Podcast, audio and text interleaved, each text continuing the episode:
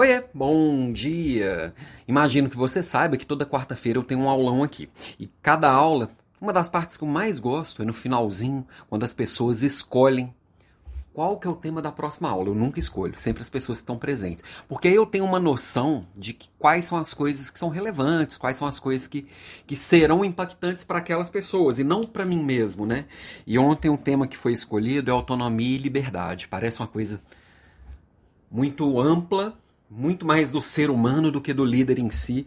E eu fiquei pensando bastante sobre isso, sabe? E entendi que não, que, que é muito. O líder ele tem que desenvolver essa autonomia, essa liberdade na sua equipe, a começar por si próprio, né? E aí eu lembro daquele livro, que agora eu vou esquecer o nome dos autores, até porque são dois japoneses, O Coragem de Não Agradar, que fala muito, muito disso, de como que eu desenvolvo esse desapego do que as pessoas acham de mim. E aí eu vi um trechinho também de um podcast que o Clóvis Barros Filho falou, é, participou, que ele falou que quando a gente fica se preocupando com a opinião do outro para fazer tudo que a gente faz, a gente se torna escravo da opinião do outro. E isso é liberdade. É, por outro lado, nós líderes ainda temos a, o desafio de desenvolver essa autonomia e liberdade, porém com um pano de fundo, que é a cultura da empresa, a cultura da equipe, a cultura, às vezes até do, do, do, do país que a gente está, do, do lugar que a gente está. Como que equilibra isso? Porque a cultura ela meio que coloca algumas regras ali também na história, ela coloca algumas limitações. Tá, mas a minha liberdade autonomia, ela não pode também expandir no cultura? Deixa a pergunta no ar. Nós vamos falar. Eu, até semana que vem eu tenho que quebrar minha cabeça aqui para construir essa aula de forma que seja aplicável para não ficar também muito filosófica. Né?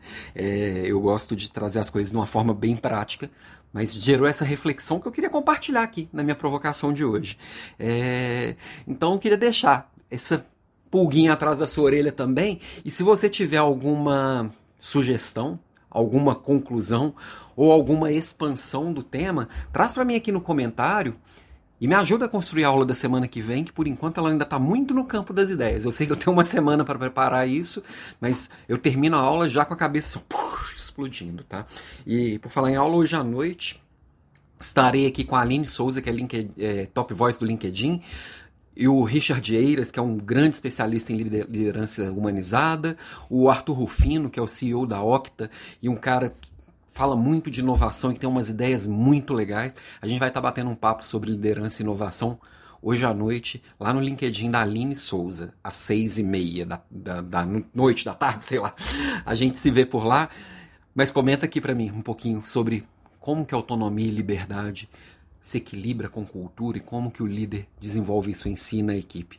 Me ajuda a construir a aula da semana que vem. Vamos lá? Beijo e até amanhã.